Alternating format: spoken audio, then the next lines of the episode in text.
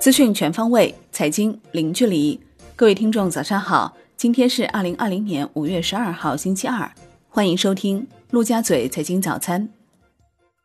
宏观方面，据新华社报道，十三届全国人大常委会第十八次会议将于五月十八号在京举行。会议的一项重要任务是为即将举行的十三届全国人大三次会议做准备。国务院总理李克强主持召开各民主党派中央全国工商联负责人和无党派人士代表座谈会。听取对政府工作报告的意见建议时表示，帮扶中小微企业渡过难关要作为宏观政策的重要内容，要坚持依靠改革开放，更大激发市场活力和社会创造力，努力实现经济社会发展目标任务。中国四月信贷数据好于预期，当月新增人民币贷款一万七千亿元，同比多增六千八百一十八亿元，预期一万三千零三十三点三亿元。前值两万八千五百亿元，M 二同比增百分之十一点一，预期及前值均为百分之十点一。社会融资规模增量为三万零九百亿元，比上年同期多一点四二万亿元，预期增两万一千六百一十八亿元。吉林省舒兰市近期出现十三例本土新冠肺炎确诊病例，目前已排查两千零五人。追踪到确诊病例和无症状感染者密切接触者二百九十人。下一步，按照高等级风险防控要求，全面进入战时状态，采取最严格的管控措施，全力以赴做好疫情防控工作。央行公告称，目前银行体系流动性总量处于合理充裕水平，周一不开展逆回购操作，当日无逆回购到期，Shibor 多数上行。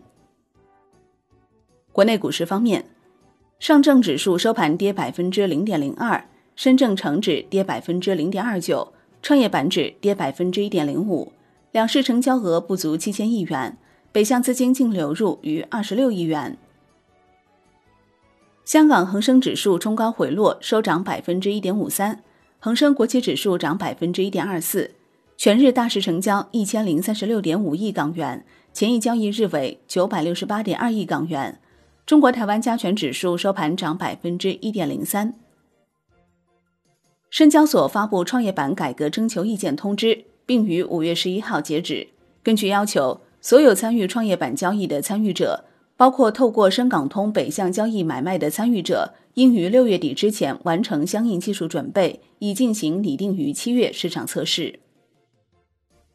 MSCI 将于当地时间五月十二号发布五月份半年度指数审议结果。本次审议仅是调整，并不会出现大的变化和扩容，对资金整体层面影响较小，但对个股影响较大。恒生公司将于五月十八号下午四时三十分宣布有关恒生指数及恒生中国企业指数应否纳入同股不同权公司及第二上市公司咨询总结。A 股上市券商四月业绩强劲反弹。据不完全统计，按母公司口径，当月有二十五家券商营收环比增长，二十七家净利润环比增长。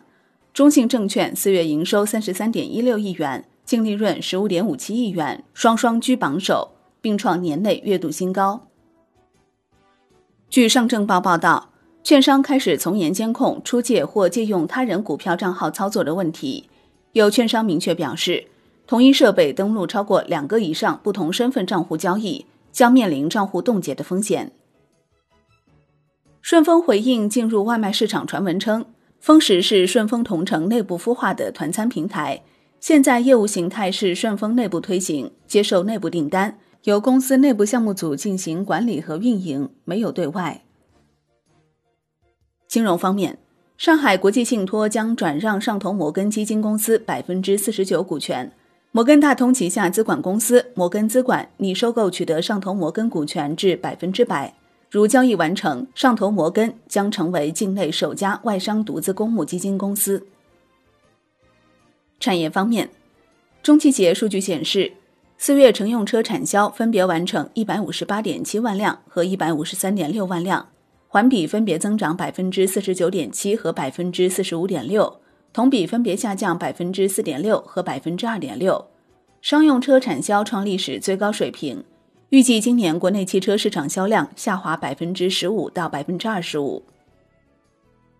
Wind 的梳理显示，四月挖掘机总销量四万五千四百二十六台，同比增百分之五十九点九，销量创历史次高。此前数据显示，三月国内挖掘机销量四万九千四百零八台，同比增长百分之十一点六，单月销量创历史新高。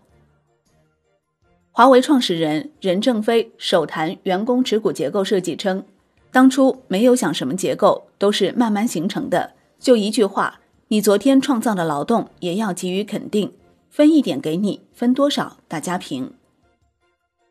任正非透露，华为一直在做六 G，与五 G 同步，六 G 被人类使用应该在十年以后。华为狼文化可能被外部曲解了，华为既没有九九六，也没有零零七。海外方面，美国财长努钦警告称，美国失业率可能高达百分之二十五，这一数字将使当前的就业危机与大萧条时期不相上下。不解封具有很大的风险，那将给美国公众带来永久性的经济损害，将以一种非常周全的方式解封。国际股市方面，美国三大股指收盘涨跌不一，纳指录得六连涨，创年内最长连涨纪录。截至收盘。道指跌百分之零点四五，标普五百涨百分之零点零一，纳指涨百分之零点七八。欧股涨跌不一，德国 D X 指数跌百分之零点七三，法国 C C 四零指数跌百分之一点三一，英国富时一百指数涨百分之零点零六。商品方面，国际油价全线下跌，美油六月合约收跌百分之零点九七，报二十四点五美元每桶。美油七月合约收跌百分之三点零二，报二十五点三八美元每桶。COMEX 黄金期货收跌百分之零点八，COMEX 白银期货收跌百分之零点四六。伦敦基本金属集体上涨，其中 LME 期金涨百分之一点三七，LME 期铅涨百分之一点八九。国内商品期货夜盘多数下跌，其中。铁矿石、焦炭、焦煤、沥青、豆粕、菜粕、大豆、棕榈油收跌，动力煤、橡胶、螺纹钢、热轧卷板收涨。沙特将在六月额外减产原油一百万桶每日，六月产量预计为七百四十九点二万桶每日。沙特将告知沙特阿美，如果可能的话，将削减五月原油产量。债券方面，国债期货全线明显收跌。十年期主力合约跌百分之零点五二，连跌五日，累计跌百分之一点七。银行间现券收益率大幅上行，国开债调整甚于国债。十年期国开活跃券一九零二一五上行三点九八个基点，银行间资金面充沛，隔夜回购利率维持在百分之一下方。财政部数据显示，四月全国发行地方政府债券两千八百六十八亿元，其中发行一般债券一千六百六十八亿元。发行专项债券一千两百亿元，按用途划分，发行新增债券一千二百零二亿元，发行再融资债券一千六百六十六亿元。外汇方面，在岸人民币兑美元十六点三十分收盘报七点零八六四，较上一交易日跌七十二个基点，人民币对美元中间价调升十九个基点，报七点零七六九。好的，以上就是今天陆家嘴财经早餐的精华内容，感谢您的收听，我是林欢，我们下期再见喽。